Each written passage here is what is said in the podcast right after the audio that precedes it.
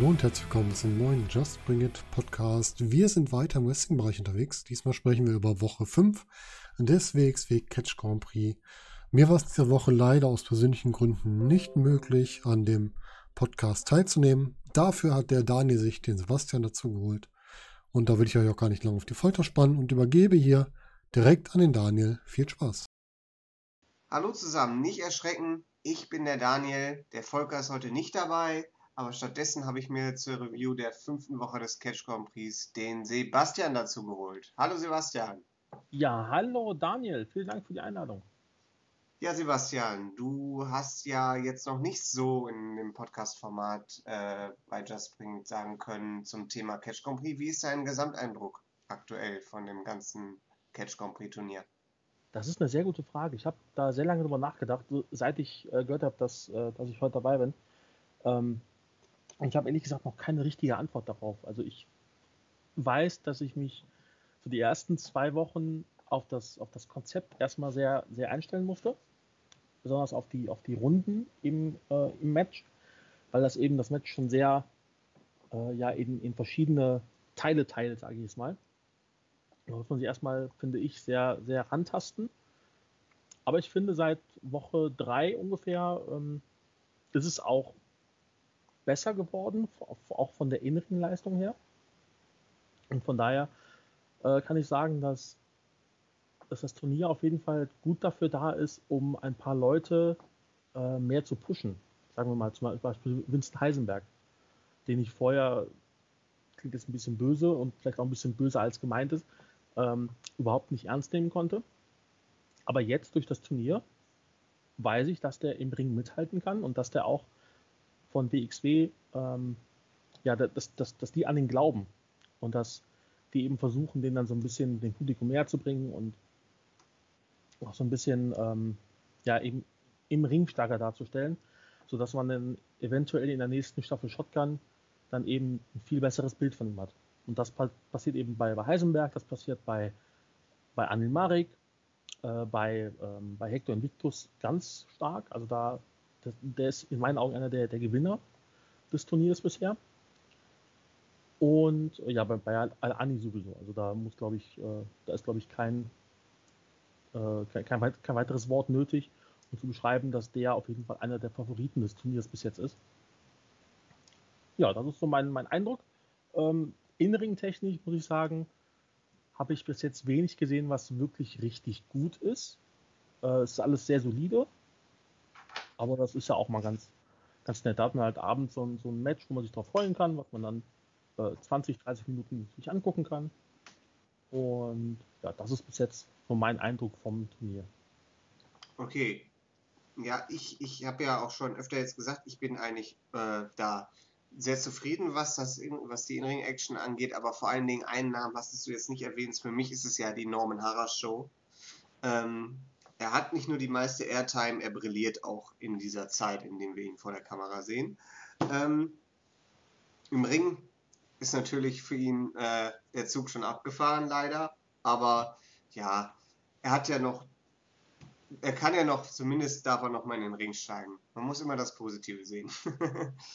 ähm, ja, ähm, wo wir gerade über, über Norman Harris auch sprechen, der hat ja auch bei der letzten, beim, bei der letzten Ausgabe von äh, Shotgun dieses wunderbare Cinematic Match mit Avalanche gehabt und dieser saß jetzt im Panel beim, bei der ersten, beim ersten Match. Ja, und ja. Äh, er wurde natürlich direkt, weil da gab es ja letzte Woche den Skandal von Danny Jukusch auf, das, auf die Niederlage mit Metehan angesprochen. Und äh, ja, Avalanche hat sich da dann nochmal wiederholt. Äh, er sagte, auf dem Papier ist natürlich ein, eindeutig, aber die letzten beiden Matches vor allem, also das in Kutenholz und jetzt das beim Cash Prix, da ist er nicht einverstanden mit, wie das abgelaufen ist. Das ist für ihn kein Pro Wrestling, aber er ist nicht mehr sauer auf Tess. Er hat sich mit dem Ref abgesprochen und äh, ja, es geht irgendwie weiter für ihn. Dann kam die interessante Frage, wie er äh, das findet mit Anil Marek, der ja heute ein Match hat gegen, äh, gegen den Metehan. Äh, Äh, und Marek wird ja bekanntlich von Avalanche trainiert. Ähm, ja, es äh, sollte sich im, jetzt Animarek im Namen von Metehan, im Namen von Animarek an Metehan rechnen, rächen. Und da sagte Avalanche ganz klar, nein, natürlich nicht. Das ist dann, der Animarek soll sein eigenes Turnier weiter wresteln, wie er das bis jetzt schon auch gemacht hat. Und er ist ziemlich beeindruckt vom Turnierverlauf. Wir wissen ja, für Marek ist nichts mehr zu holen. Er steht weiterhin ganz unten mit null Punkten aber trotzdem, man merkt, das äh, hatten wir auch, glaube ich, im Podcast schon erwähnt vorher, dass da auf jeden Fall eine Lernkurve zu sehen ist. Ja, und das ist, das ist ganz toll. Und äh, ja, dann sind wir direkt in die Interviews gegangen. Da haben wir ganz kurz einmal Metian gehört, der sich natürlich super darüber gefreut hat, dass er jetzt endlich Babbo genannt wird beim, äh, bei der Einleitung. Äh, Recht, ja. Und er sagt dann ganz klipp und klar, er hat den Trainer besiegt, also was soll da noch passieren? Er denkt, dass er Malik quasi direkt in der ersten Runde K.O. schlägt. Und äh, ja, Malik freut sich über das Vertrauen von Avalanche und äh, er sagt, er hat jeden Tag in der Academy trainiert und er hat alle Tipps bekommen von Avalanche und jetzt äh, wird er zeigen, was er gegen Metehan alles äh, anbringen kann. Ja, und dann sind wir eigentlich direkt schon im, äh, im Match drin in Runde 1 haben wir, fängt an mit dem Lock, Lockup und ja, den, der, der sorgt dafür, dass Marek direkt am Boden liegt. Äh, wir haben Metehan, der da sehr selbstsicher vor, äh, vorgeht, also wie schon vorab angekündigt. Äh, wir haben ganz viel Groundwork, mit Headlock. Ähm, dann will äh, Metehan Mark in der Ecke angreifen. Dieser kann sich aber wehren und setzt mehrere Vorarms an. Äh, und dann kommt aber wieder ein harter Job von äh, Metehan, wo dann Marek wieder zu Boden fällt. Äh, äh, dann versucht Marek einen Dropkick. Der ist aber ja weit entfernt vom äh, Gegner. Und dann äh, kommt es aber zum Double Footstorm von Metehan und der erste Nearfall. Äh, dann ist die Runde aber vorbei. Dann gehen wir in Runde 2. Äh, da kommt direkt äh, der Bubble-Lock von äh, Metehan, äh, aber Marek ist so da, kann sich so nah direkt ans Seil bringen, dass das gelöst werden muss. Äh, Metehan wirft äh, Marek dann aus dem Ring und lässt äh, dann ziemlich unfair ähm, den Marek auch nicht wieder zurück in den Ring. Äh, dafür wird er ermahnt und kassiert die erste Geldstrafe von 20 Euro. Äh, dann äh, haben wir eine interessante Situation. Dann wird nämlich ein Slingshot DDT angesetzt von Metehan, aber der wird gekontert von äh, Mark in den Codebreaker. Ich sehe hier gerade wieder Codebreaker. Ich muss unseren Volker, das ist nämlich noch vom Volker dieser Satz. ja. Codebreaker ist es nicht Codebreaker. C-O-D-E. Das, oh. äh, das, also wenn der Volker das hört, da, äh, da Code, Code, wie der Code. Es hat nichts mit der Kälte zu tun. Ähm, äh, also der wird ausgekontert und dann gibt es tatsächlich einen Nearfall für Animarik. Ähm, dann haben wir einen Big, Big Splash vom dritten Seil ins Leere, leider, und Metean wird ihn wieder, äh, wirft ihn mal wieder aus dem Ring. Äh, Animarik geht dann K.O. außerhalb des Rings und dann äh, haben wir tatsächlich wieder eine Pause. Das heißt, der rettet sich der Animarik wieder in eine Pause, ist jetzt also schon in der dritten Runde gegen den Shotgun-Champion. Äh, die erste Runde beginnt damit, dass Mitterhahn wieder zur Attacke losbläst. Äh, dafür kassiert er aber von Animarik. Ähm, dann äh, kommen wir in eine Situation, dass wir quasi außerhalb des Rings sind, weil Metehan klemmt äh, Animarik in der, Ring, in der Ringschütze ein und kassiert dafür aber eine gelbe Karte, die zweite dann, also nein, nicht die zweite gelbe Karte, aber die zweite Geldstrafe mit der, mit der gelben Karte zusammen. Äh, dann geht tatsächlich der Slingshot DDT durch. Man hat ein paar harte Elbow Blows gegen den Hals von Animarek. Animarek geht K.O., wie versprochen, nicht in der ersten Runde, aber in Runde 3 und Animarek äh, ist damit besiegt. Metean gewinnt das Match äh, und dann haben wir eben noch äh, Postmatch-Aktionen von Metean. Der tritt nämlich noch nach äh, und äh, tritt ihn dann eben damit außerhalb des Rings, was ihm Postmatch noch eine gelbe Karte einbringt, die zweite dann für das Match. Äh, ja, und dann kommen wir zu den Post-Match-Interviews, wo Metehan dann nochmal sagt, er macht das Ganze für seine Frau, macht das für seine Mutter, demütigt ein bisschen Nico Schmidt und zum wiederholten Male, äh, Male haben wir dann Ani Marek, der da niedergeschlagen backstage steht, von Andy Jackson für sein Kämpferherz gelobt wird. Er hat auch gesagt, er möchte zu Metehan, braucht man nichts mehr sagen. Äh, er wird sich den Kampf auf Tape nochmal anschauen. Er ist jetzt geschwächt und äh, ja, die äh, Woche oder dieser Tag der äh, fünften Woche geht dann nochmal mit einer Promo zu Carsten Beck zu Ende. Ähm, wie fandest du das Match? Äh, also ich fand es sehr klassisch, dass man halt den, den Underdog hat mit Armin Marik, der, der diese Rolle eigentlich sehr gut verkörpern kann. Und da hast du eben den, ja, wie er schon genannt wird, der Babo. Das kommt ja auch nicht von, von ungefähr, weil ich glaube, dass Metehan, seit er Metehan ist, glaube ich, sehr wenige Matches verloren hat. Ähm, kann ich da gerne korrigieren. Ich versuche versuch mal äh, was, was rauszufinden über ihn. Ähm, und ich finde einfach, dass das er so ein bisschen der ist, der von, vom Shotgun und auch von diesem, von diesem ähm, ähm, ja, Taping-Umgebungen äh, äh, am meisten profitiert, weil er eben, wenn er dann unterbrochen wird von Fans, die man sehr gut hören kann, weil es eben sehr wenige sind, darauf sehr gut reagieren kann. Und das auch dann eben entsprechend macht. Und in dem Match, wie gesagt, war halt die klassische Underdog-Geschichte und die wurde halt gut erzählt. Nur eben so, dass er dann, dass es nicht so war, dass der, der Underdog gewinnen konnte, sondern eben sich der Favorit durchgesetzt hat. Und dafür ist eigentlich Hand der perfekte Kandidat. Ja, ähm, was auch immer wieder äh, hervorsticht, ist eben, dass bei Meteor, bei Meteor ist ja so eine gewisse Boshaftigkeit auch immer drin, die auch sehr gut rüberkommt. Die mhm. finde ich immer, hatten wir ja schon im Panel vor, einigen, vor ein paar Wochen und jetzt auch wieder gegen Nico Schmidt, äh, was ganz gut funktioniert und auch von der Crowd entsprechend angenommen wird. Ähm, ja, ich denke mal, dann können wir direkt ins zweite Match gehen. Tag 2 ist ein ganz interessantes Match, nämlich zwei, die schon sehr gestrahlt haben in den vergangenen Wochen und ähm, vor allen Dingen auch äh, Faster Mudo schon in den äh, vergangenen Shotgun-Staffeln. Und zwar haben wir Faster Mudo gegen Hector Invictus.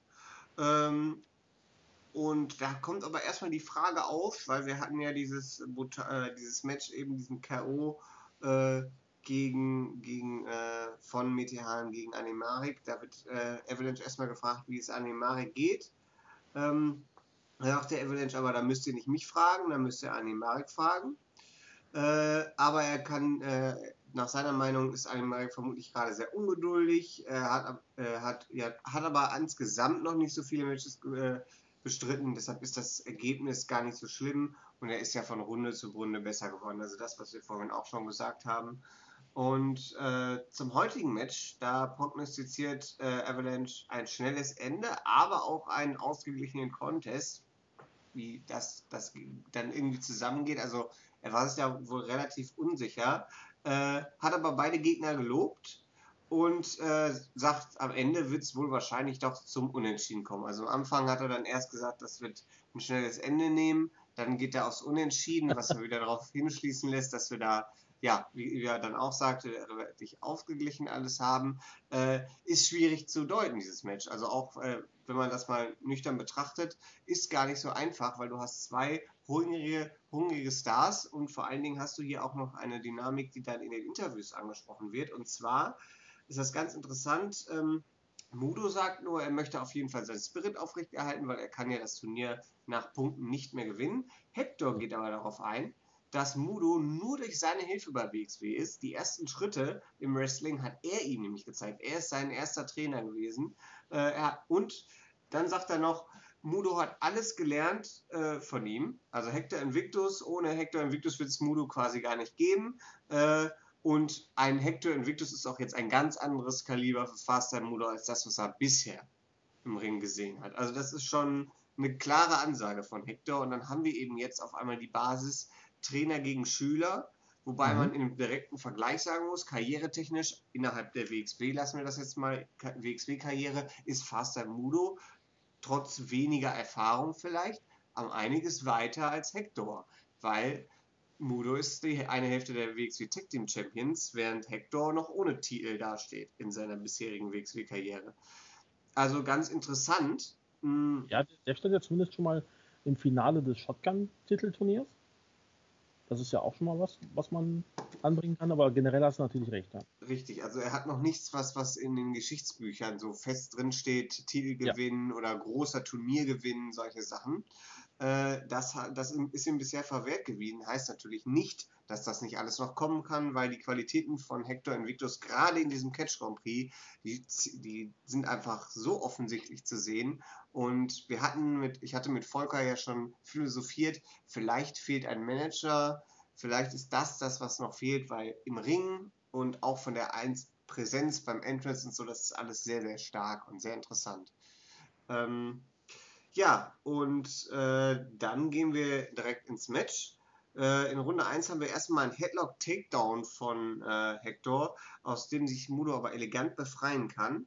Äh, dann haben wir ein bisschen schönes Groundwork von beiden mit vielen Kontern und sogar eine Pin-Up-Folge. Äh, also man merkt, dass die beiden sich da relativ gut äh, gut kennen und gegenseitig ausneutralisieren, so möchte ich es jetzt mal nennen.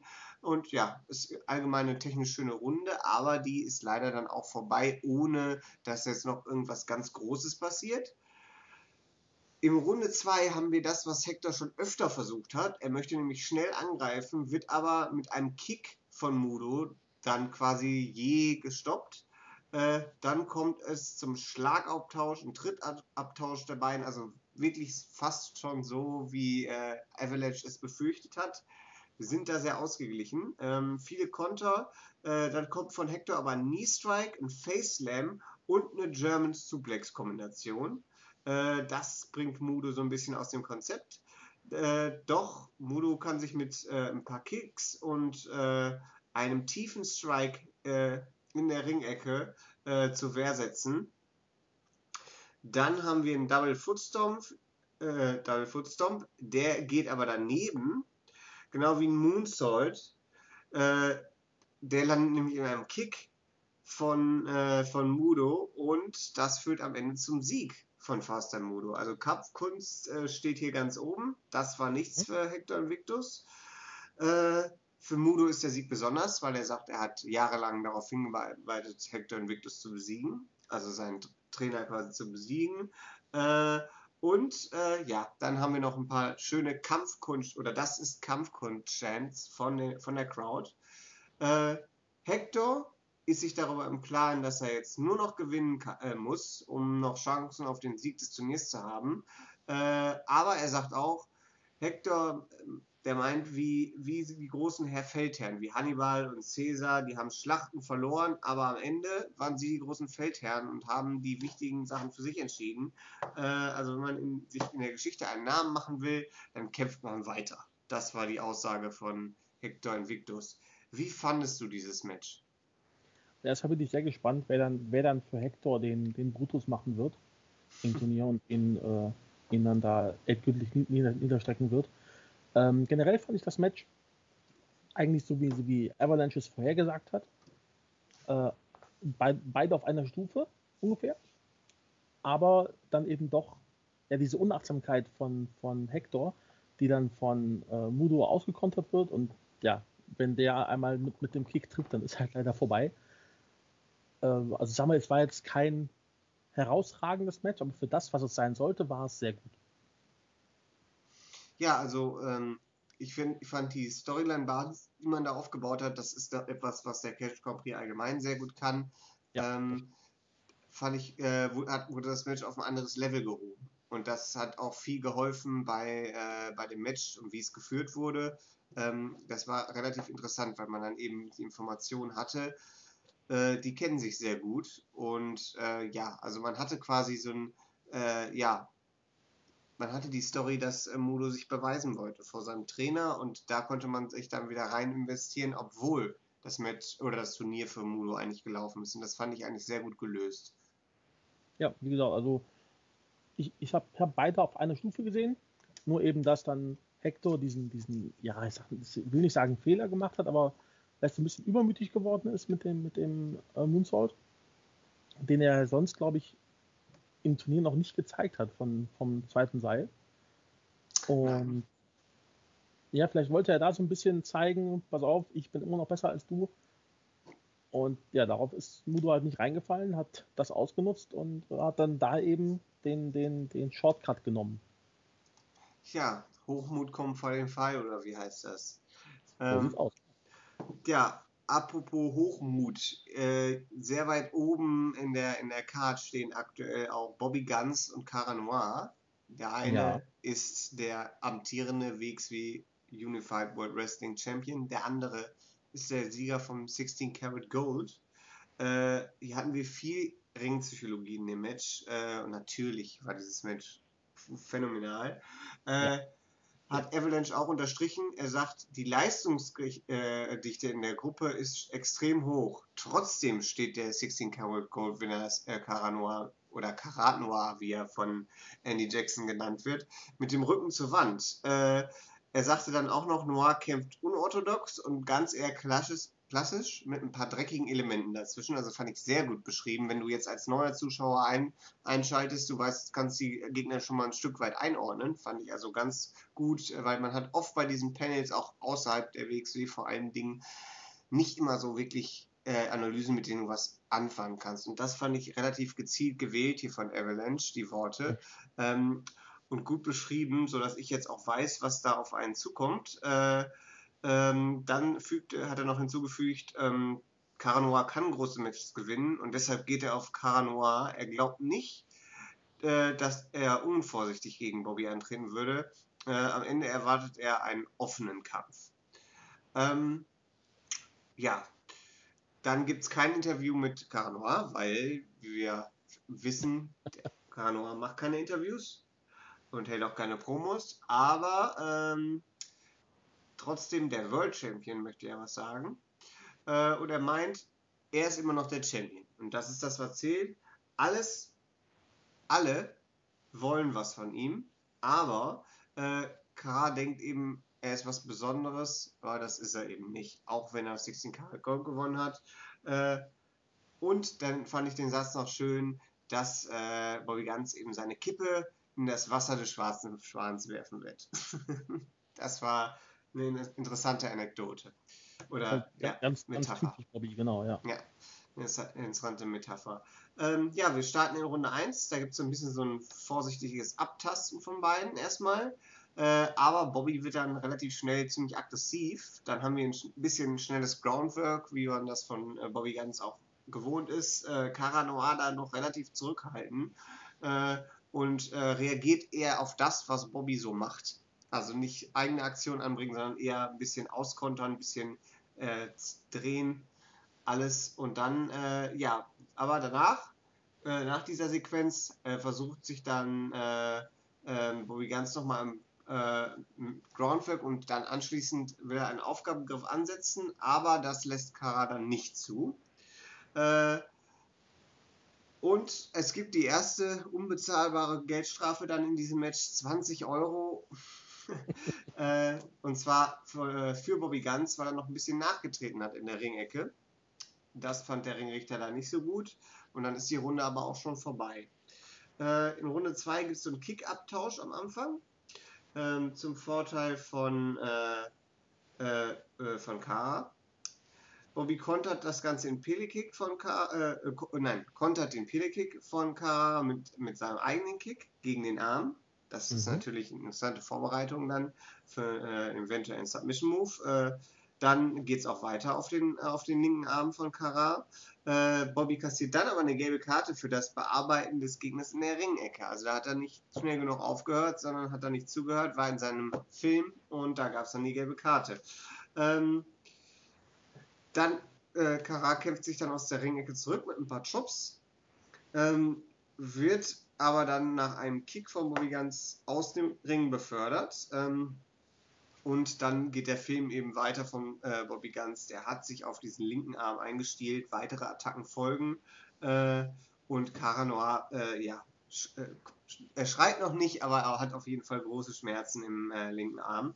Äh, dann kommt der Rear Naked Choke. Ähm, von äh, Cara Noir, also der, einer der Finishing Moves. Aber Bobby kann sich befreien und rettet sich damit äh, in die nächste Runde. Dann sind wir in Runde 3.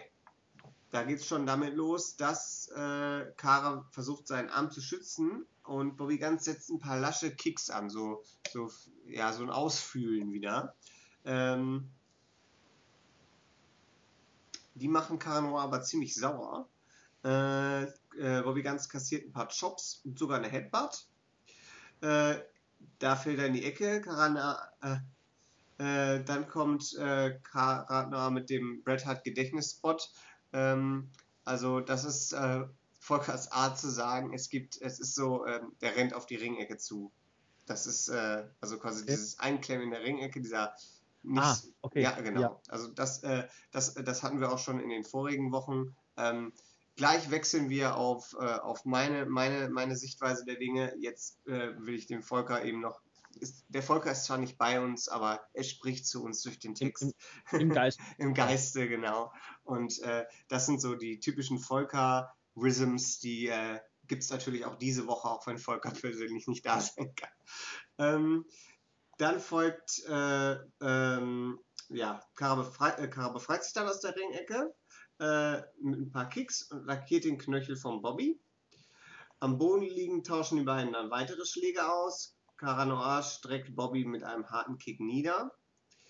Äh, dann gibt es einen schnellen äh, German, den Bobby aber irgendwie gar nicht äh, zählt. Also der, den hat er gar nicht gespürt. Das hatten wir letzte Woche auch schon. Äh, German Star äh, ist es wohl bei Bobby so, dass er schon so viele in seiner Karriere kassiert hat, dass er die einfach nicht mehr spürt, ist immun geworden.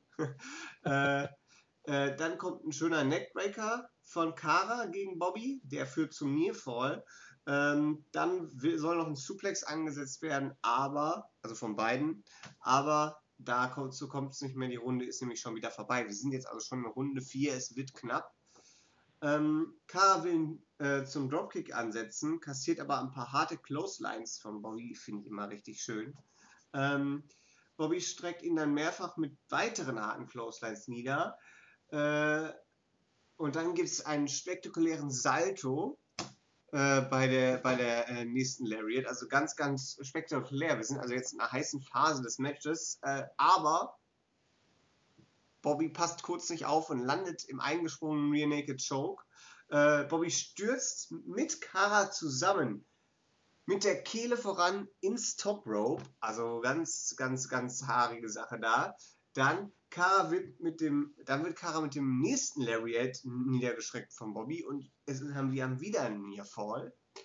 Ähm, dann äh, nimmt Bobby sich äh, mit einer Submission Kara vor. Dieser kann sich dann noch in die Seile retten. Äh, und die Runde endet mit beiden Leuten am Boden.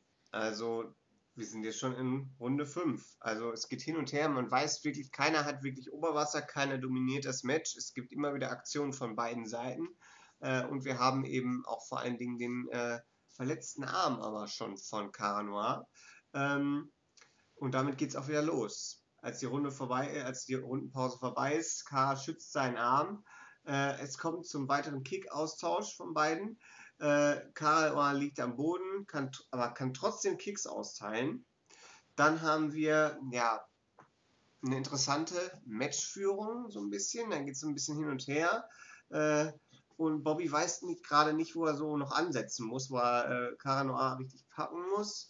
Ähm, der will dann, er will dann zur Armbar Submission ansetzen, aber Kara kann sich wieder, kann die Hände da ein bisschen zusammenhalten sodass das, dass die Armbar nicht durchgeht. Äh, dann gibt es von Bobby einen Lariat, einen German Suplex und einen Soccer Kick. Äh, und Kara no-hält das aber alles, diese harten Aktionen. Dann haben wir einen Ansatz zum Package Piledriver von Kara Noir. Äh, das wird aber von Bobby in dessen Finisher gedreht.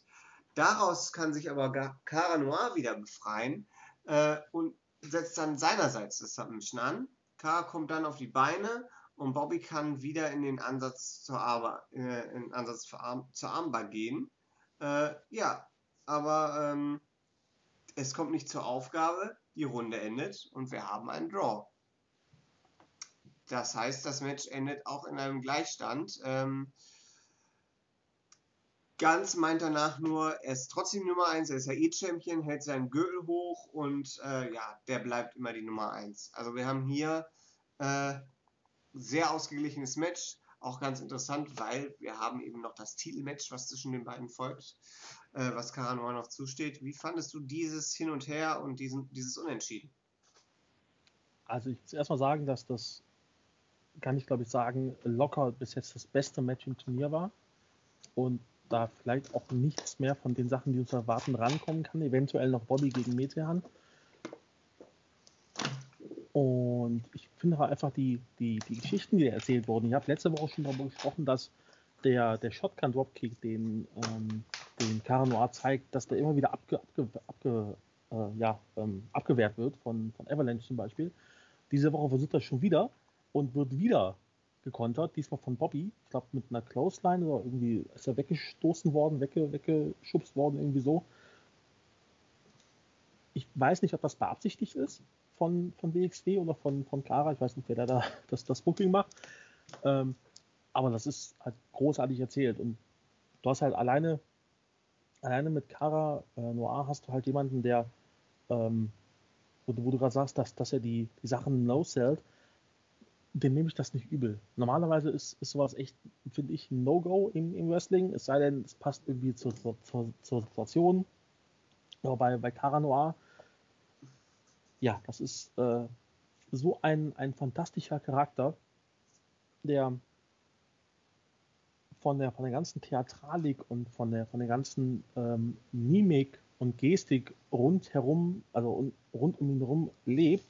Ähm, da nehme ich ihn das auch, auch ab, dass er dann äh, so eine Clothesline einfach mal ja, no-sellt oder, oder was auch immer das war. Ähm, und zum Match selber, ja, also du hast, du hast schon gesagt, wir haben einen eine perfekten Aufhänger für das dann hoffentlich irgendwann folgende Titelmatch zwischen den beiden, weil das, glaube ich, wenn man die, die Runden da rausnimmt und als, das als normales Singles-Match äh, machen wird und dann auch eventuell sogar noch Fans in der Halle sind, da, da wird die Halle kochen. Also vor allem beim, beim Entrance von Cara Noir schon, da, da wird die Halle beben.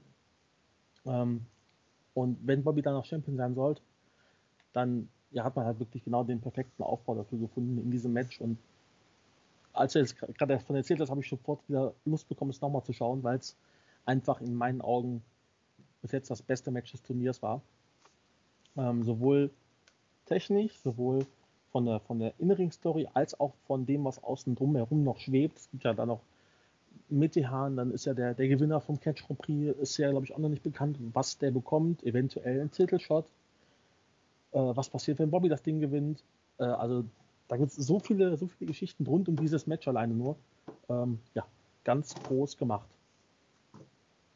Also der Gewinner des Catch Grand Prix bekommt erstmal einen wunderschönen Pokal und er ja, bekommt ein unglaubliches Preisgeld. Das ist äh, Sebastian Holmichel entnommen.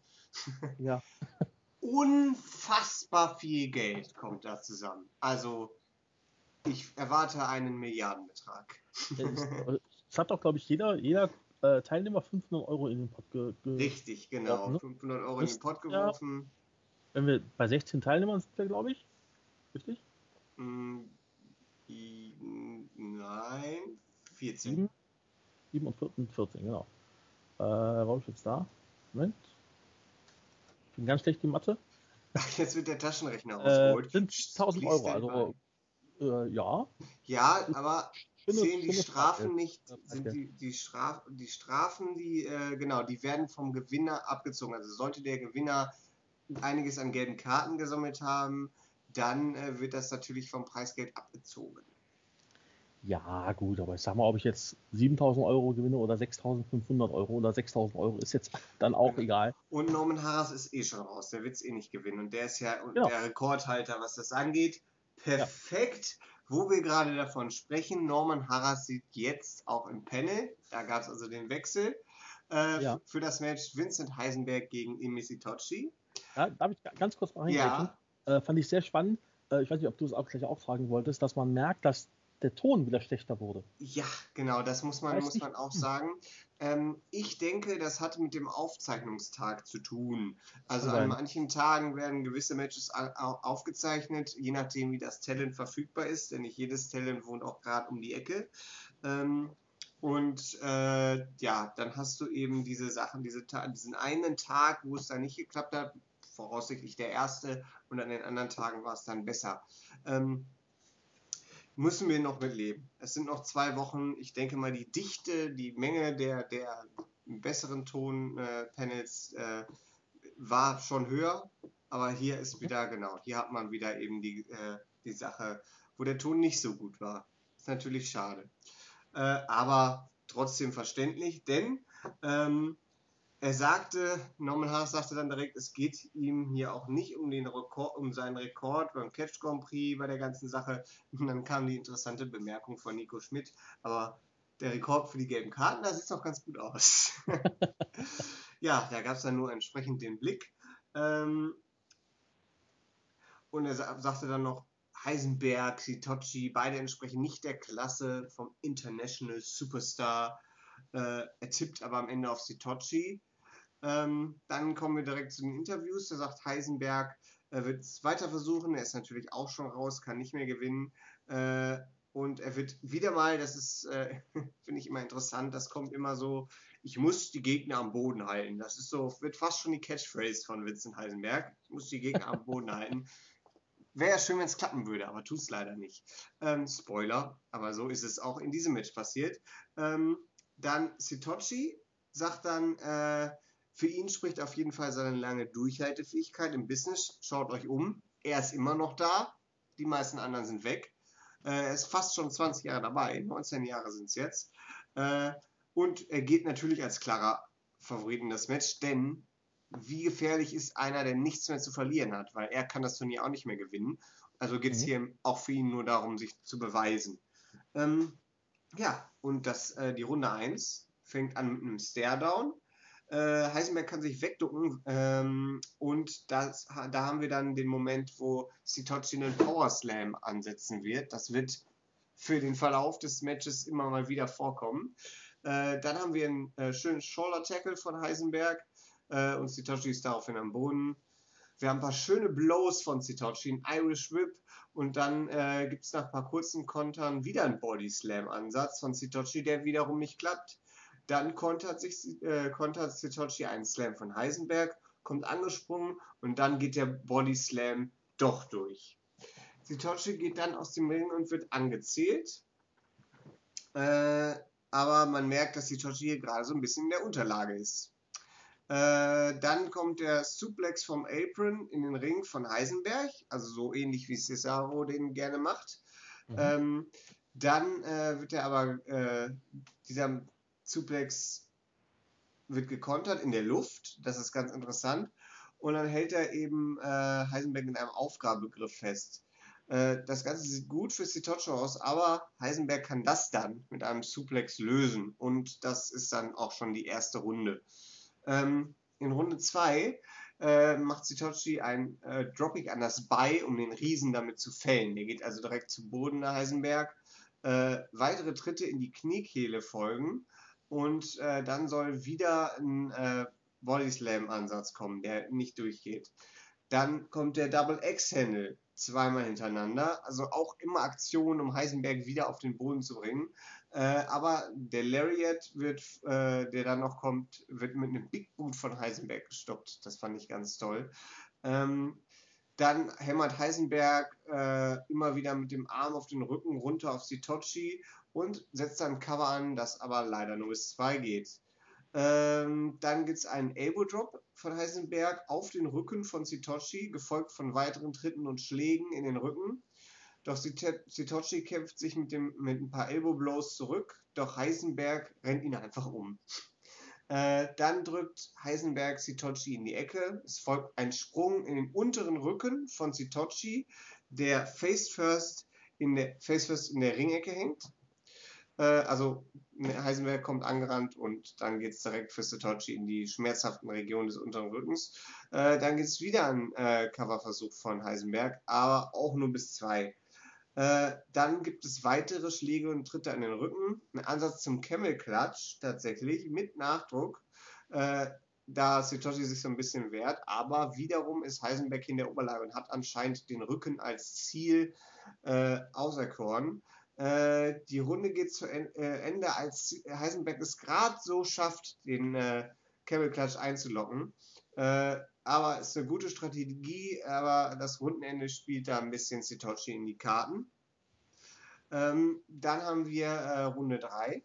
Heisenberg rennt sofort los und quetscht Sitoshi zwischen Turnbuckle und sich selbst ein, also wie Volker sagt, der Bret Hart Gedächtnisspot. Äh, Dann kommt äh, Sitochi, ähm, der drückt Heisenberg in die gegenüberliegenden Seile und lässt äh, den Finger schön ins Auge von Heisenberg gleiten. Rainer Ringer sieht das und gibt die gelbe Karte für Sitochi. Also da ein bisschen unsauberes Handwerk von Sitochi. Vincent Heisenberg wirft daraufhin vor Wut Sitochi aus dem Ring. Sitochi lässt den, Rest, lässt den Ref bis 6 zählen und slidet dann von der Seite in den Ring und greift äh, ähm, Heisenberg an. Nach einem Sprint von Sitochi auf Heisenberg nutzt dieser das Momentum und hieft Sitochi in die Electric Chair Position. Ähm, dann äh, äh, entkommt Sitochi aber und rutscht durch, um Heisenberg einzurollen. Doch Heisenberg fängt sich und setzt zur Seated Centon auf dem Boden an, äh, während Sitochi eben in der entsprechenden Position liegt. Aber die geht daneben, denn Sitochi kann ausweichen. Sitochi rennt los und zieht einen Hurricane Runner durch, versucht einen Power Slam, aber er bricht zusammen, doch er beißt sich durch, hieft Heisenberg nochmal hoch, macht, ne, macht den Power Slam endlich, haut dann noch eine Senton rein und setzt dann oben noch seinen patentierten Elbow Drop vom obersten Seil nach und kann damit perfekt mit diesem Move, mit dieser Move-Abfolge, wo er vorher auch immer schon den Body Slam geteased hat, das Match gewinnen. Äh, daraufhin hat das Match eben noch hingebaut, äh, aber was man am Ende noch merkt, äh, Sitochi zählt kaum seinen Rücken. Äh, ja, aber das ist der erste Sieg für Emi Sitochi in dem Turnier. Sitochi gibt dann noch zu, dass äh, Heisenberg sehr gut und vor allen Dingen groß ist. Wenn es möglich wäre, einen Imi Sitochi zu verletzen, hat er noch gesagt, dann hätte Heisenberg das heute geschafft, aber hat er natürlich nicht hingekriegt und lobt Heisenberg und geht. Heisenberg, gleiches Bild wie fast jedes Mal. Er sagt, es wäre toll gewesen, wenn er Sitochi besiegen könnte, aber Erfahrung ist ein gefährlicher Gegner. Äh, und er sagt dann zu Norman Harras, der ist sein letzter Gegner nächste Woche, sagt er, äh, Norman Harras denkt, er ist ein großer Fisch, aber es gibt einen noch größeren, äh, das ist Vincent Heisenberg. Also, wie fandest du dieses, äh, ja, doch sehr dominierte Match von Heisenberg, was dann aber sich am Ende gedreht hat? Wie fandest du das? Äh, ja, es, es, es, war da.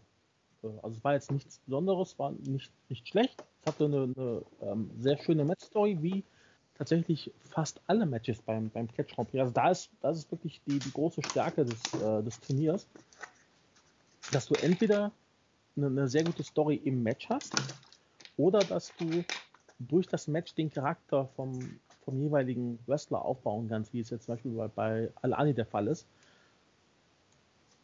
Ähm, von daher war das auch wichtig für, für, das, für das Turnier, beziehungsweise für den, ähm, für, den, für den Aufbau von Heisenberg, weil er, weil er eben am Ende noch diesen, diesen, ja, dieses, dieses Lob von Hitochi bekommen hat. Dass er ihm gesagt hat, dass Heisenberg so ein bisschen der heimliche Gewinner äh, des, des Catch Grand Prix für mich ist. Und das hat er auf jeden Fall mit in die Karten gespielt. Also rein vom, vom Innenring, von der Innenring-Performance her nicht sonderlich bemerkenswert, sage ich jetzt mal. Aber eben auch nicht schlecht. Aber für die, für die Geschichte dahinter war es sehr wichtig. Wie tief sitzt bei dir der Schock, dass Vincent Heisenberg doch nicht Sohn einer deutschen Wrestling-Legende ist? äh, ja, also da, da, war ich wirklich verwirrt. Also, der ist doch beim, beim Karat groß beworben worden als, äh, als Sohn von, von Baron von Hagen und sagt dann hey, im Podcast bei Volker, ja, nee. Äh, er wüsste nichts davon. Also entweder haben wir alle nicht richtig aufgepasst oder irgendwas ist da unter den Tisch gefallen. Ja, oder er hat sich ein bisschen verplappert. der gute Vincent. Jetzt ist es eh raus. Also er weiß das, genau, jetzt ist es eh vorbei. Ach ja. Ach man, wäre auch zu schön gewesen. Genau. Aber ich muss halt hier auch wirklich schon mal sagen, ähm, dass Heisenberg wirklich bei, bei, bei den, bei den Shotgun-Staffeln vorher immer so ein bisschen, ja, der ist halt da, ist auch alles ganz okay, was er macht, aber mehr eben auch nicht. Aber jetzt seit dem Turnier kann ich ihn wirklich auch als, als ähm, das, das deutsche Wort gerade nicht ein, als, als Competitor, als, als äh, Du meinst als Gegner, als, Ja, als, als, äh, als äh, glaubwürdigen Gegner. Das wirst Ja, du genau. ausdrücken. Ja. genau. Da, da kann ich ihn wirklich ernst nehmen, seit, seit dem Turnier. Also das hat wirklich viel für ihn gemacht. Also ich finde, ich bin ein großer Eisenberg-Fan. Er erinnert mich, und das ist jetzt, es ist vielleicht ein bisschen zu viel des Guten für den Anfang, aber erinnert mich tatsächlich so ein bisschen an einen jungen Walter. Das ist ein bisschen. Ne? Und damit meine ich nicht nur groß und schwarze Hose, da ist schon mehr als das. Und, Und äh, kurze Haare. Kurze Haare auch noch, genau. Und, aber ist ja zum Beispiel kein Österreicher, also da gibt es schon Unterschiede, nein, Spaß. Aber ähm, die, diese, ähm, dieses Handwerk, dieses Ringkampfhandwerk hat ja auch viel, äh, hat zumindest seine Wurzeln auch in der Reise nach Japan. Reise, nach, Reisen Mhm. nach Japan, die äh, Walter am Anfang seiner Karriere unternommen hat. Und vielleicht ist dies auch der richtige Weg für Heisenberg in der Zukunft. Äh, jetzt natürlich alles ein bisschen schwierig, aber ähm, ich finde es äh, find's ganz interessant, dass äh, wenn alle Steine und alles in die richtige Richtung fällt, dann kann Heisenberg einen guten Weg einschlagen. Natürlich keine Kopie vom Dagewesenen, aber auf jeden Fall jemand ein groß. Ich finde immer gut, wenn so Leute, die nicht komplett durchtrainiert sind, aber eben entsprechenden. Du brauchst einfach auch gute Big Men. Und genau das Potenzial steckt in Heisenberg drin. Und deshalb bin ich da sehr, sehr erfreut, dass wir ihn haben. Und ich bin da sehr interessiert dran, das, was passiert. Und der, dieses Turnier hat vor allen Dingen auch ihm sehr gut getan, fand ich. Charakterentwicklung und auch die vielen verschiedenen Gegner, wo er sich dann weiterentwickeln kann mit, ist wirklich eine ganz tolle Sache, ähm, weil du hast wirklich ein is Who von verschiedenen Styles dort repräsentiert und er hat eigentlich alles wresteln können und äh, ich bin da äh, sehr gespannt. Ich hoffe, man, man kann dranbleiben, man kann das weiterverfolgen, wie aus äh, äh, Vincent Heisenberg über die nächsten Jahre eben ein, äh, ein gestandener Star der Szene wird. Ich hoffe, ich hoffe es sehr. Ähm, dein Ton ist gerade ein bisschen weg. Bist du noch da? Hallo? Hallo? Ja? Ja, man hört dich, man hört dich sehr leise. Okay. Ich habe nichts geändert. Wir hatten eben das, das Problem. Ja, wir hatten schon technische Probleme am Anfang, natürlich. Kaum ist unser Volker nicht da, alles durcheinander. Du bist sehr leise. Das kann ich nur noch mal wiederholen. Okay. Und jetzt? Ja, wunderbar, perfekt. Ähm, jetzt ist die Überleitung ein bisschen runtergefallen, aber ich steige trotzdem ein ins Match 5. Ähm, Marius Alani gegen Prinz Ahura. Wir haben weiterhin Norman Harras im Panel, der jetzt ziemlich angewidert wirkt. Oder ziemlich angewidert wird, wie Norman Harras sagen würde. ich konnte nicht widerstehen. Ähm, Happy Birthday nochmal nachträglich. ähm, ähm, er sagt auf jeden Fall, dass Prinz Ahura ist kein Kumpel, sondern ein Arbeitskollege. Ähm, und wir haben eben äh, den Alani, wir haben ja dieses äh, schöne Heel vs. Heel Match hier an dem Tag. Und äh, wir haben das Potenzial, dass Alani heute mit Volto gleichziehen könnte. Einfach nur aus dem Grund, weil Volto schon ein Match mehr hatte und Alani hatte schon seine, Pau seine Pause. Äh, und darauf hingewiesen wurde auch von, ich glaube, es war von Dan Jokic, dass Ahura äh, nächste Woche ja äh, gegen äh, Norman Harras antritt. Ähm, dann, Moment, da muss ich mich revidieren, dann tritt Vincent Heisenberg in, der, in Woche 7 gegen Norman Harras an. Ahura tritt nächste Woche gegen Norman Harras an. Da habe ich was durcheinander gebracht gerade. Ähm, und äh, auf die direkte Frage von Jokic äh, sagt er dann, äh, sagt Norman Harras dann, Ahura ist manchmal weniger besonnen. Finde ich ganz diplomatisch ausgedrückt. Äh, ähm, er würde lügen, wenn er sich nicht gelegentlich schon mal auf dieses Match gefreut hat. Also das Aufeinandertreffen von Ahura und Haras. Und das kann man anhand der letzten Shotgun-Staffeln auf jeden Fall sehr gut nachvollziehen. Ja. Ähm, er will auch mal seinen Arbeitskollegen einordnen, weil das macht man ja mit Arbeitskollegen schon mal. Fand ich interessant.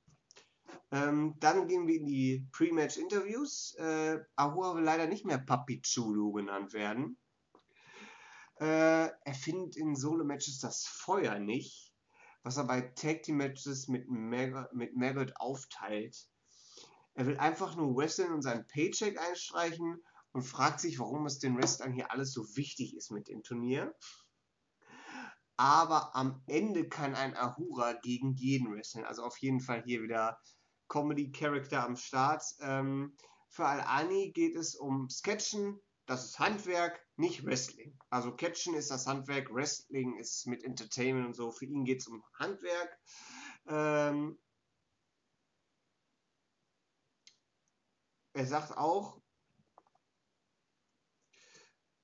er ist nur hinter ähm, Sensor Volto, weil er ein, einmal im Panel war. Und äh, das wird er jetzt ausgleichen und er hat jetzt auch keine Lust weiter zu reden. Er will jetzt in den Ring. Äh, ja, und da steigen wir auch dann direkt ein. Äh, und zwar ähm, haben wir den Prinz Ahura, der so ein bisschen Chicken äh, Heel-mäßig von Al-Ani wegläuft. Ähm, die Tritte und Schläge von Al-Ani gehen alle ans, ans Le ins Leere, bis Ahura seinen eigenen Tipp, äh, Tritt ansetzt, seinen eigenen Kick.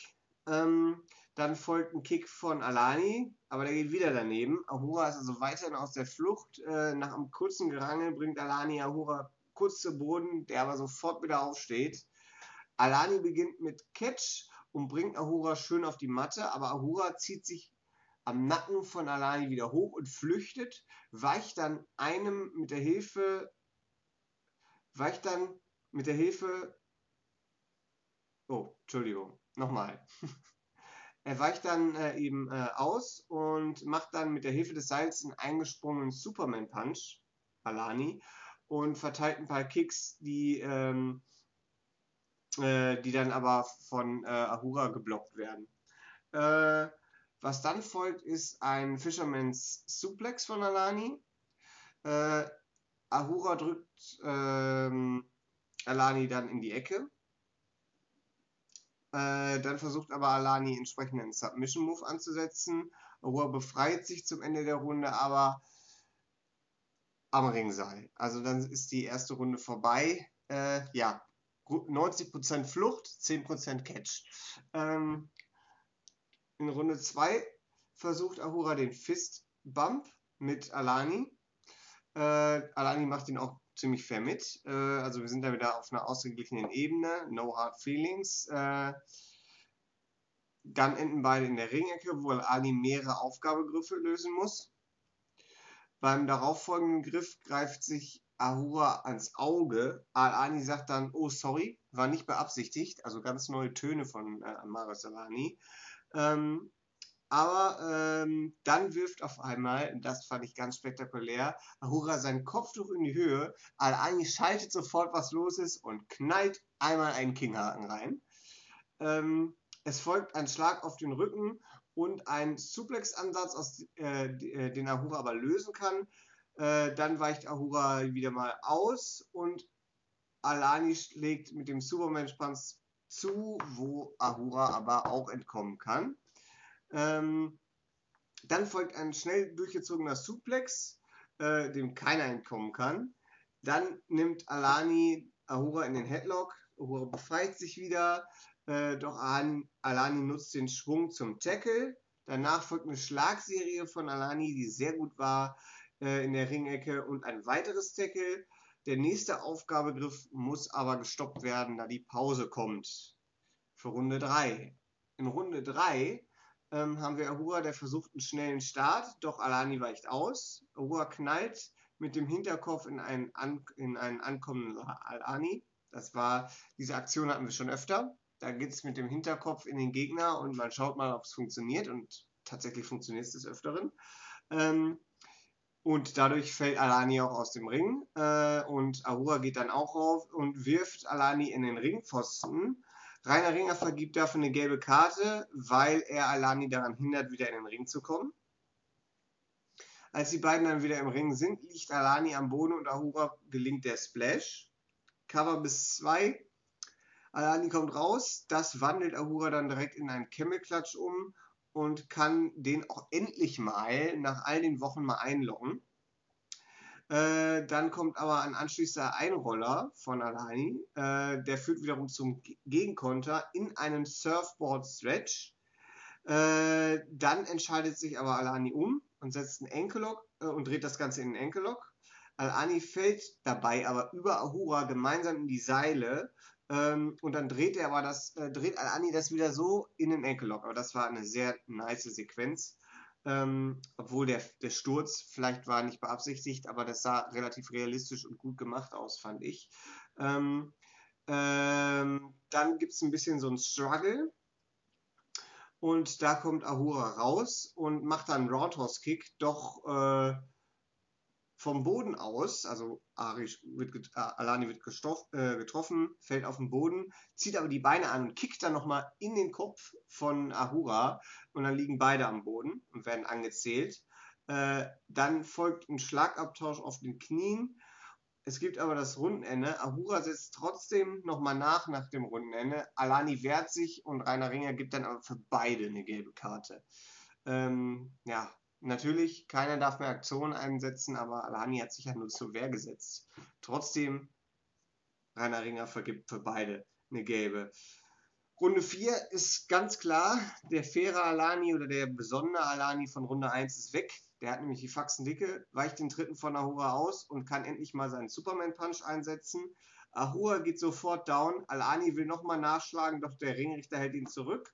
Ahura schafft es schafft sich es nochmal aufzurichten, doch er fällt wieder zusammen und daraufhin sagt Rainer Ringer, hier ist jetzt Schluss, bricht das Match ab und erklärt den Sieg für Al-Ani. Ähm, und da haben wir eben Al-Ani, der dann mit Senza Volto gleichzieht von den Punkten her. Ähm, Nico Schmidt nennt die Performance von Al-Ani in diesem Match atemberaubend, äh, weist äh, dann aber nochmal auf den schweren Brocken hin, auf die schweren Brocken hin, die für Alani jetzt noch kommen. Volto in der nächsten Woche und Tristan Archer in der, der letzten. Interessanterweise geht Alani auf Ahura ein. Ähm, tatsächlich. Der von den Kameras nochmal eingefangen wird, wie er, ich sag mal, in Anführungsstrichen abgeführt, äh, weggetragen wird quasi, äh, gestützt wird. Ähm, und Alani äh, prägt dann den interessanten Satz, äh, Ahura ist immer respektlos, aber er hat im Ring gezeigt, dass man von Ahura doch Respekt vor Ahura doch Respekt haben kann. Es geht gegen ihn, äh, aber gegen ihn hat er das natürlich nicht erreicht. Aber Volto und Archer müssen da, wo Ahura mit ihm im Match äh, hinge hingekommen ist, äh, in der Ansicht, im Respekt, da müssen die anderen beiden erstmal hinkommen. Also es war so ein, also aus Al-Ani natürlich schwer rauszukriegen, es war so ein hinter vorgehaltener Hand so ein verstecktes Lob von Al-Ani. So mit, äh, ja, eigentlich will ich ihn loben, aber irgendwie doch nicht. Und ja, das war so, so typische, typische Sache von, von Lalani, aber es spricht schon viel für Ahura.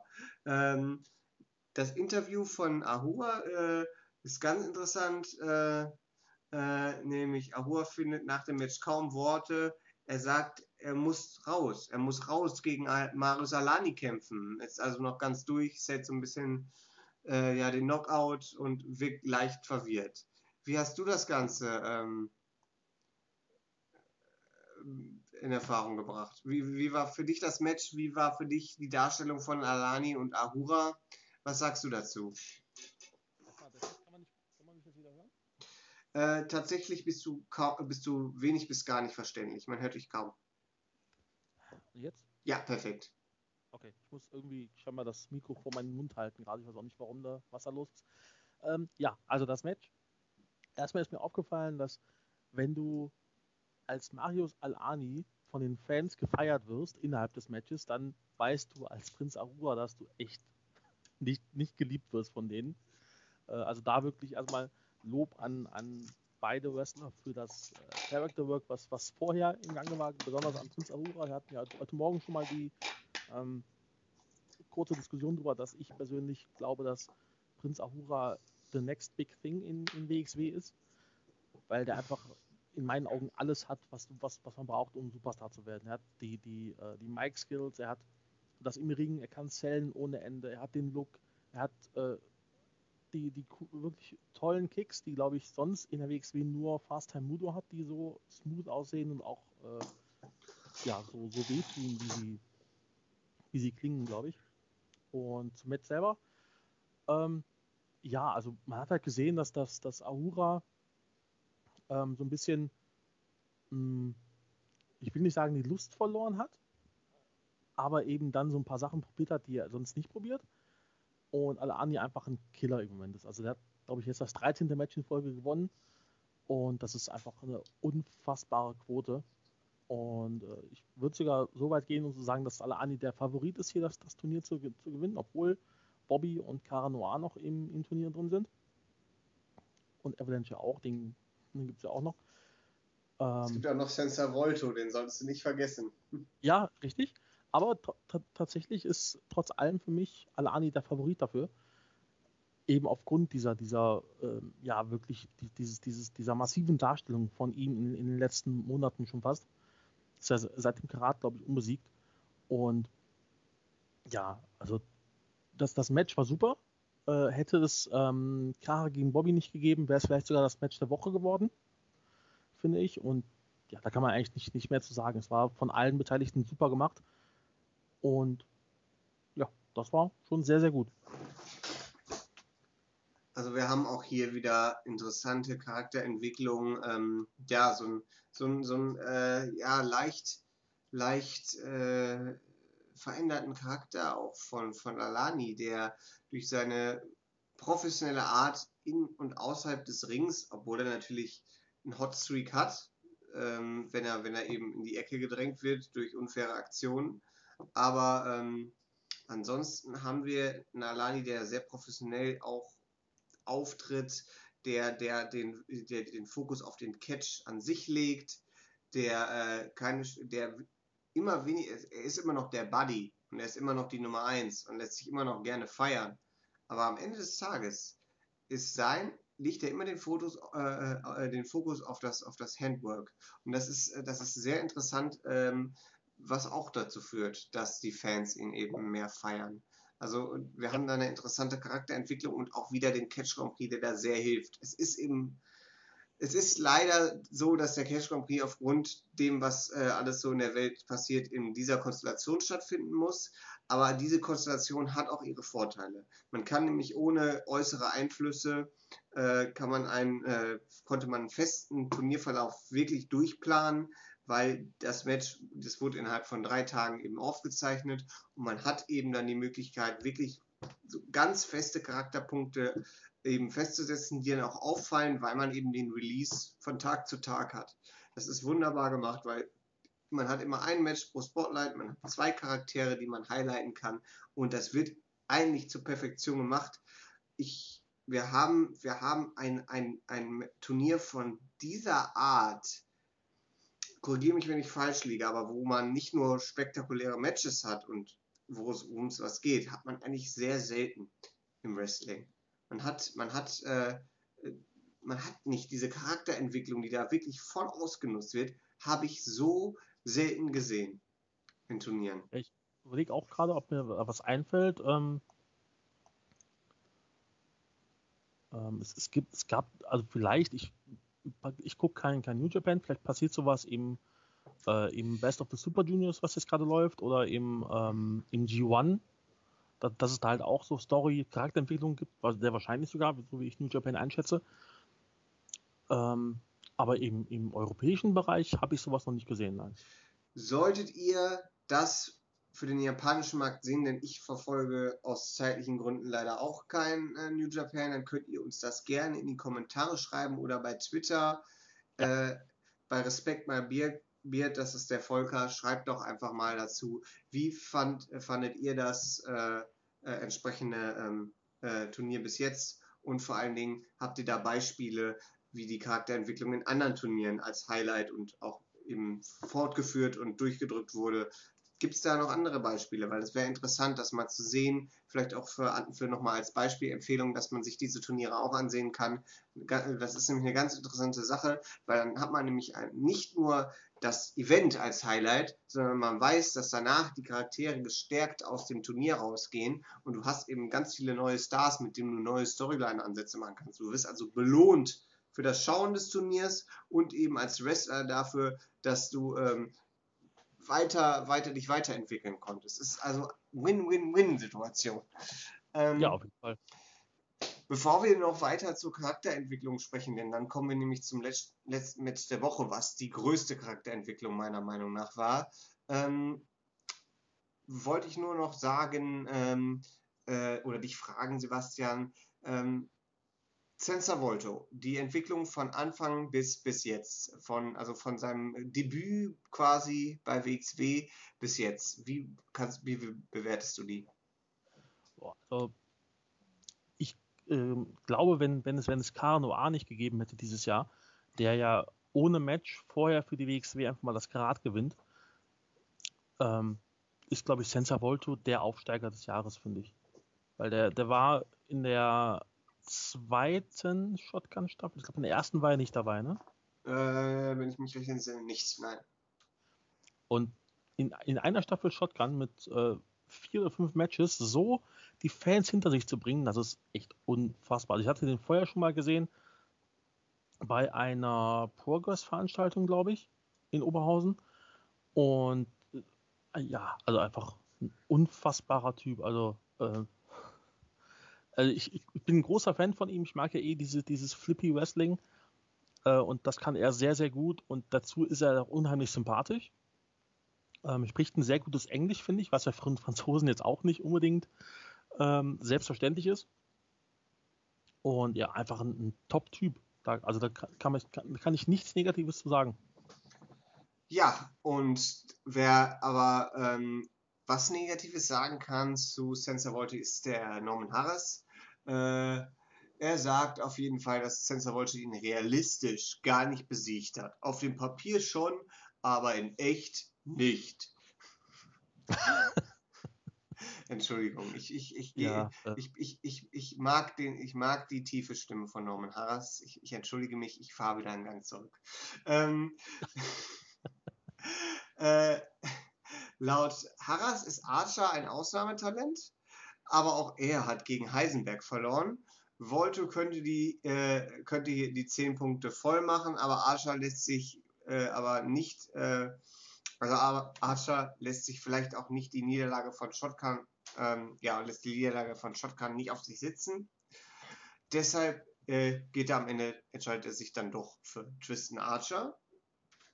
Der sagt im Interview, ähm, dass äh, er das letzte Match gegen Sensor Volto bei Shotgun nicht ernst genug genommen hat.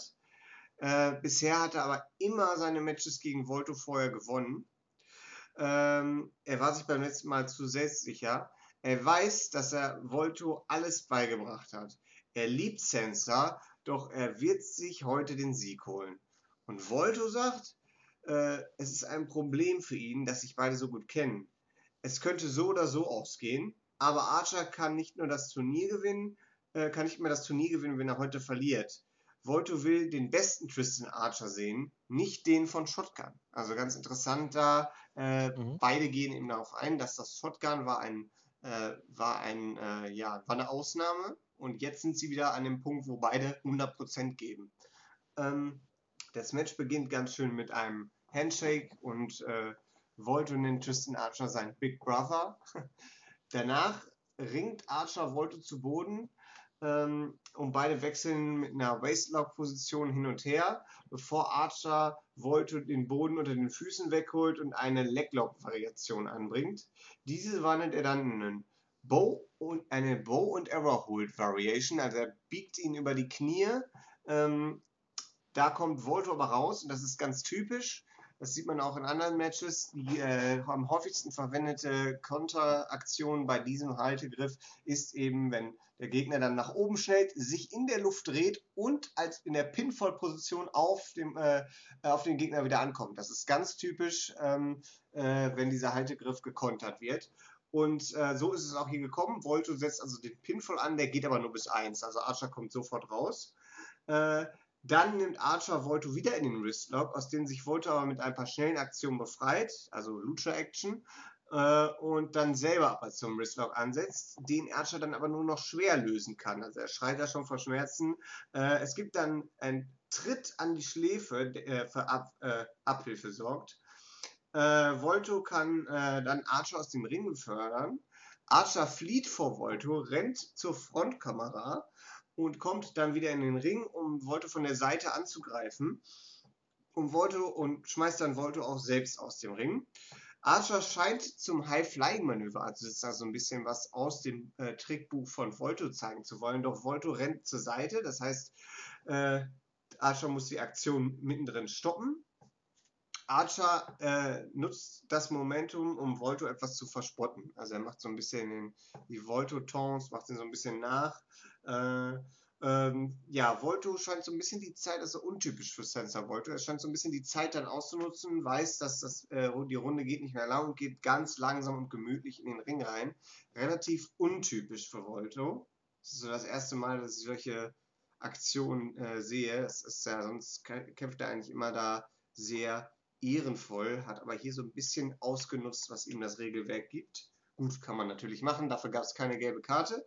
Äh, in Runde 2 geht es los wieder mit einem Handshake, äh, doch Volto löst diesen Handshake dann mit einem Schlag. Also auch da wieder Tendenzen von Volto in eine andere Richtung. Äh, es folgt dann eine Vorarmserie von beiden hin und her. Anschließend gibt es ein paar Chops von beiden. Ähm, bis Volto einen davon ablockt. Doch Archer zeigt, äh, zeigt äh, ein Knie in die Magengrube, äh, Magengrube und Volto geht so ein bisschen zu Boden. Äh, ähm, dieser weicht dann aber äh, aus, äh, nutzt die Seile, um sich in einen Guillotine Hold zu schwingen.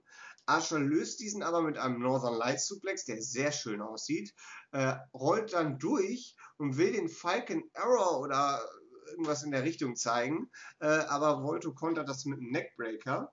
Ähm, doch Archer kann sich, äh, kann sich da auffangen und überrascht Volto mit einem harten, wirklich genial ausgesehen hat das, mit einem Discus Lariat.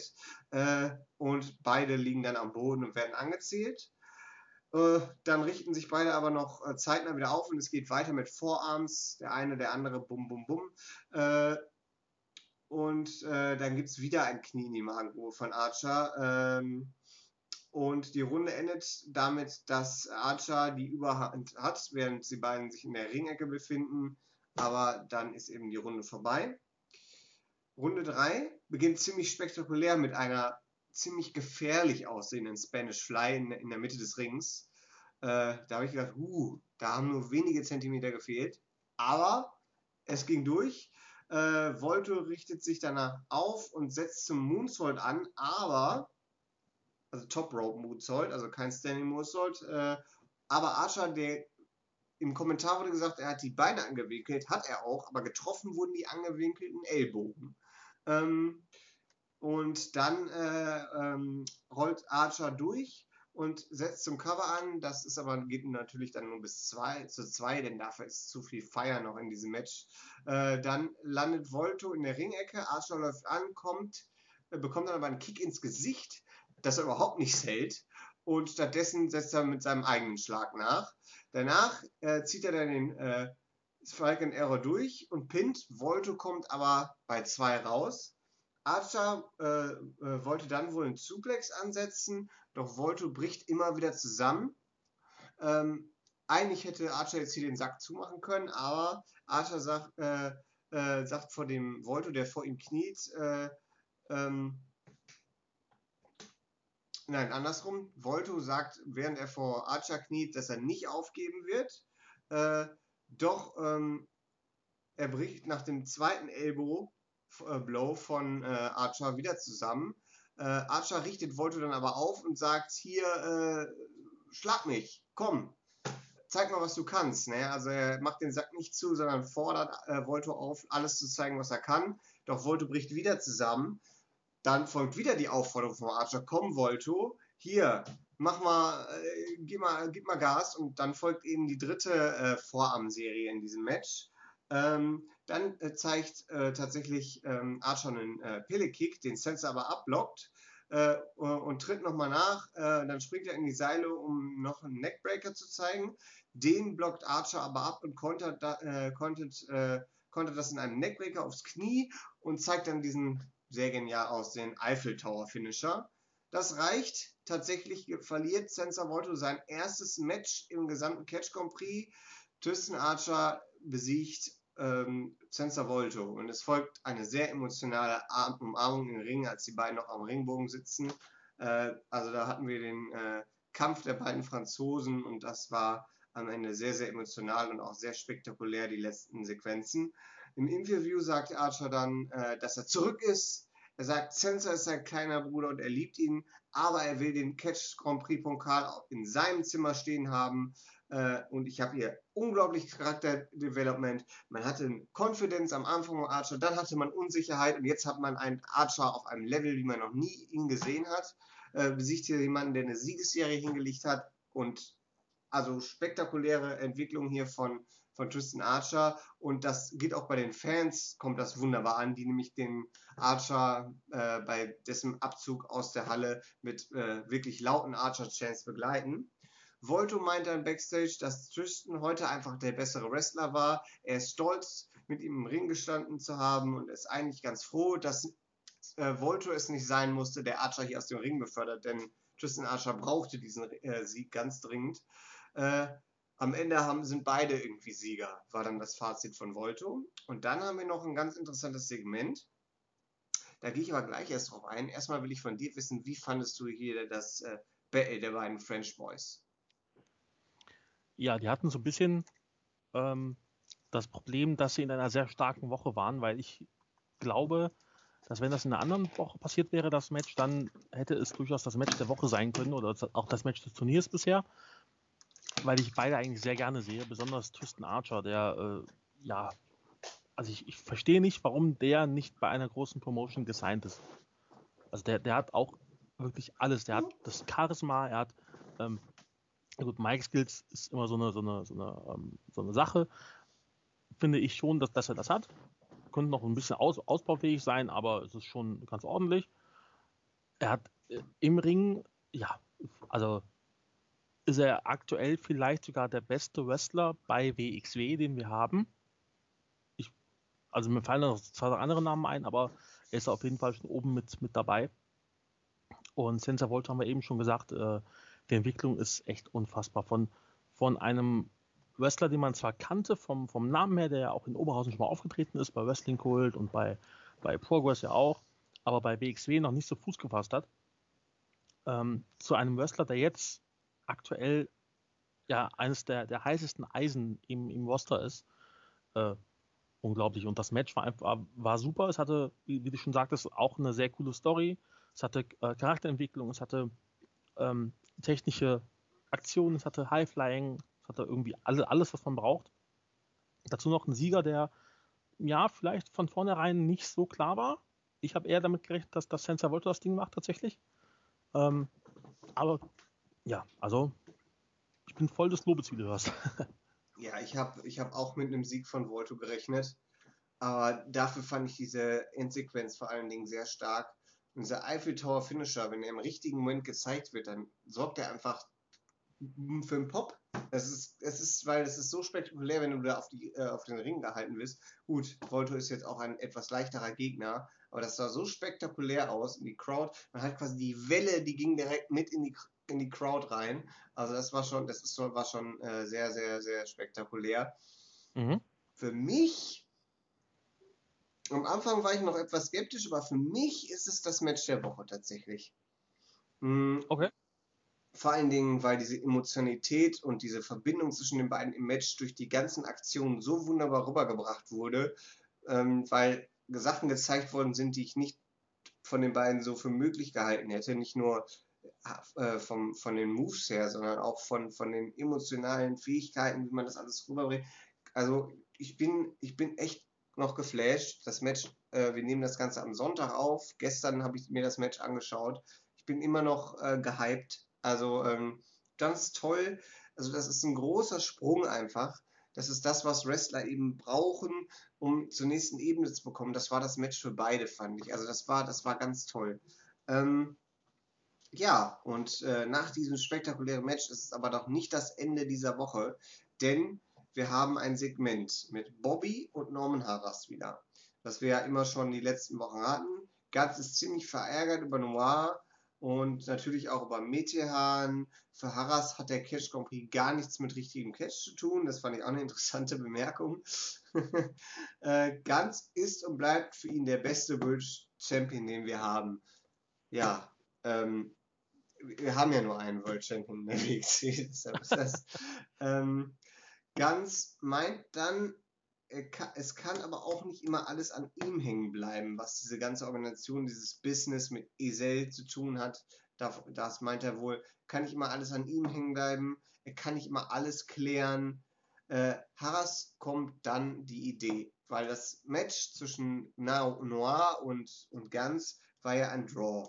Und dann sagte Harras, schau dir doch mal den Turnierverlauf an, Bobby wenn du, schau mal, wenn ihr habt ja einen ziemlich ähnlichen Turnierverlauf und äh, jetzt habt ihr eben die Chance hier, einen Draw zu machen. Ein Draw wäre doch die Lösung für euch beide. Ähm, ja, beide, äh, beide bekommen einen Punkt und können dann ins Finale einziehen. Was hältst du davon? Und Ganz war dann äh, entsprechend skeptisch natürlich. Aber anscheinend ist das die Lösung, von der die ganze Zeit gesprochen wird. Also für Isel und, und das Team um Bobby Guns. Ein Draw zwischen den beiden. Also kommt in zwei Wochen, in Woche sieben wirklich der Draw. Was meinst du? Also erst muss ich sagen, dass du mich gerade so ein bisschen auf dem, auf, dem, auf dem kalten Fuß erwischt hast, weil ich nach dem Match abgeschaltet habe. Da und das Segment immer, gar nicht gesehen habe. Du musst aufpassen, dass diese Segmente kommen immer aus dem Nichts beim Catch Grand Prix. Ja, das, das ist tatsächlich, das ist mir schon mal aufgefallen. Es ist, es ist manchmal ist es na, nach dem letzten Match und manchmal quasi nach dem Abspann schon und äh, das, das, ist ein bisschen verwirrend. Aber gut. Ähm, ja, also ich habe mir so was ähnliches schon gedacht, dass, äh, also, dass, dass die irgendwann den, ähm, die, die Sprache darauf bringen, auf, auf dieses äh, ja, Unentschieden. Ich bin mal gespannt. Also ich weiß nicht, ob Bobby der Typ dafür ist, der ein Unentschieden äh, mit sich machen lässt. Ich glaube, Metihan wäre da eher der Typ für, wenn es ums Business geht. Mhm.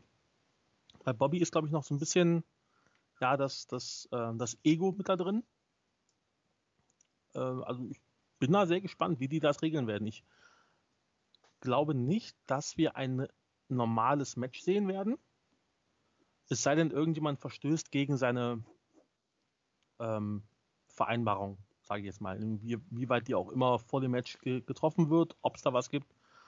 Ähm, ich glaube nicht, dass, dass wir ein in Anführungszeichen normales Wrestling-Match sehen werden. Das wird irgendwie durch irgendwas anderes gelöst werden. Das ist die Frage aller Fragen. Also Woche 7, die letzte Woche, wird vor allem Ding dadurch interessant. Das ist eben das Segment äh, oder die Segmente, die äh, immer wieder gezeigt worden sind in den letzten Wochen. Und jetzt haben wir tatsächlich etwas Substanz dazu in der Hinsicht, dass wir wissen, was der Plan sein könnte. Mhm. Ähm, von sich aus war das Match ganz toll wieder und interessant gestaltet ich finde auch jetzt, dass wir auch nicht, wir haben nicht nur bei den jungen Leuten und bei den Leuten, die das erste Mal in so einem Spotlight von WXW stehen, eine Entwicklung. Wir haben auch bei Metehan und bei Bobby Ganz eine Entwicklung. Ähm, wir haben nämlich die Entwicklung, dass Bobby Ganz, es bröckelt so langsam diese, diese Ich bin der Geilste, ich bin der Ehrenmann-Fassade, weil man in diesen Deal eingegangen ist. Und da kann man, da hat man es dann schwer, sich immer zu behaupten, weil man eben Kompromisse finden muss. Und das äh, greift, macht Bobby Ganz ein bisschen angreifbar für dem, was er tut und dem, was er sagt. Und wir haben einen Metehan, der sich als der Babbo darstellen möchte, als ich bin nicht, ich bin nicht mehr Lucky Kid, ich bin jetzt hier der Babbo, ich habe meine zwei Henchmen, ich bin jetzt hier der Chef im Ring. Mhm. Buchstäblich. Und äh, das ist aber auch schwierig, dann da die Kontenance und die Ernsthaftigkeit zu äh, ähm, bewahren, wenn man dann immer mit einem Norman Harris verhandeln muss. Also auch hier Charakterdevelopment und vielleicht sogar das Stärkste, was wir aber jetzt noch nicht bemerken, sondern was wahrscheinlich erst in Woche 7, in zwei Wochen, wirklich äh, Früchte trägt, weil dann wissen wir, wie die beiden sich, wenn es ernst wird, verhalten werden. Und das wird ganz interessant. Die beiden können ihre Schiene nicht fahren, die sie bis jetzt immer gefahren sind. Das ist unmöglich. Es wird was passieren. Entweder ja, geben sie nach oder sie drücken ihren Willen durch und dann passiert was. Und das ist wirklich interessant gemacht. Das ist wirklich interessant ja. gemacht. Und da ist, da, also da, ich kann kaum warten. Ich will dieses Match unbedingt sehen. Ich will wissen, was da passiert. Ähm, und äh, ich hoffe, ich hoffe, dass, äh, dass wir da was richtig Spektakuläres sehen werden. Und ich bin überzeugt, dass dieses Match nicht nur für den Catch Grand Prix interessant wird, sondern auch für die Zukunft dieses Match wird, glaube ich, da wird immer wieder darauf eingegangen werden, weil es beeinflusst den ja, Deal, ja. es beeinflusst beide Gruppierungen innerhalb der WXW. Vielleicht führt sie auch auf kurz oder lang zum Zerfall einer oder beider Gruppierungen. Das wird ganz interessant. Ähm, vielleicht sehen wir auch einen Norm Harras, der die Seiten wechselt. Wer weiß, was da passiert. Eventuell. Es geht ja auch irgendwie um Titel. Ne? Es ist ja auch mal zur Sprache gekommen, dass, dass Metehan zwar glücklich ist mit seinem Shotgun-Titel, aber er könnte dann auch irgendwann merken, ey, pass auf, als World Champion kann ich vielleicht sogar noch mehr Geld verdienen. Ist ja auch immer so ein bisschen äh, in, der, in, der, in der Waage noch mit dabei. Äh, also die Story, wirklich ganz großes Lob an alle Beteiligten. Äh, ich finde es ein bisschen schade, dass wir nur diese eine Geschichte haben. Äh, wenn du jetzt mal von, von, von Charakterentwicklung wegsiehst. Ähm, gibt es halt wirklich kaum Storylines im, im, im Turnier. Da hätte man vielleicht noch so ein, zwei andere kleine Geschichten machen können. Aber äh, ja, also was, was die Story angeht, wirklich, da kann ich nichts, nichts Schlechtes drüber sagen. Auf jeden Fall wird es relativ spannend. Ähm, es ist noch nicht alles gelaufen. Woche 6 und 7 werden sehr interessant. Ähm, und wenn ihr jetzt das, was ihr alles gehört habt, diese zwei komischen Leute, die da jetzt äh, vor sich hinschwafeln, dann, dann sagt uns das doch oder sagt uns auch, uns auch das, wenn es euch nicht gefallen hat. Äh, X auf Twitter, äh, da könnt ihr dem Volker alles mitteilen. Ähm, und auf jeden Fall könnt ihr auch Just Bring It Podcast, könnt ihr bei YouTube finden, bei Spotify, bei iTunes. Hört einfach mal rein. Sagt uns, wie es euch gefallen hat. Äh, schreibt uns auch gerne direkt an, ist auch gar kein Problem. Äh, wir hören gerne euer Feedback und äh, ja, ich bin gespannt, was die nächsten zwei Wochen noch bringen und wünsche euch auf jeden Fall einen schönen Morgen, Abend oder Mittag, je nachdem, wann ihr das hört. Und verabschiede mich. Die letzten Worte gehören dir, Sebastian. Ja, ich kann mich da nur anschließen. Wenn ihr Kritik habt, sowohl positiv als auch negativ, äh, bitte nicht böse werden. Ähm, schickt uns die gerne an bei Twitter. Ihr habt gerade von Volker den Twitter-Handle gehört, äh, at respectmybeardx. Beim Daniel ist es at valu2go und bei mir ist es at cptmightypants. Äh, ja, also lasst uns gerne Kritik da, auch äh, natürlich in den YouTube-Kommentaren bei Apple Podcast. Gerne da auch kommentieren, äh, gerne bei YouTube auch mal für den, für den, für den Kanal vom Volker ein Like da lassen. Gibt es auch mal schöne Let's Plays. Kann man auch mal machen. Ähm, ja, ich bedanke mich, äh, wünsche euch ebenfalls noch einen schönen Abend, einen schönen Tag, einen schönen Morgen, eine schöne Busfahrt, ein schönes Bad, wo auch immer ihr das hört und uns mitnehmt. Äh, ja, vielen Dank und äh, auf bald. Das war der Just Free Podcast diese Woche, Woche 5 des Catch Grand Prix. Drei Wochen liegen noch vor uns. Vielen Dank nochmal an Daniel und Sebastian, dass ihr zwei das übernommen habt. Und wie Sebastian schon gesagt hat, wünsche euch allen noch einen schönen Tag und Egal wann, wo ihr das hier hört, viel Spaß am Podcast.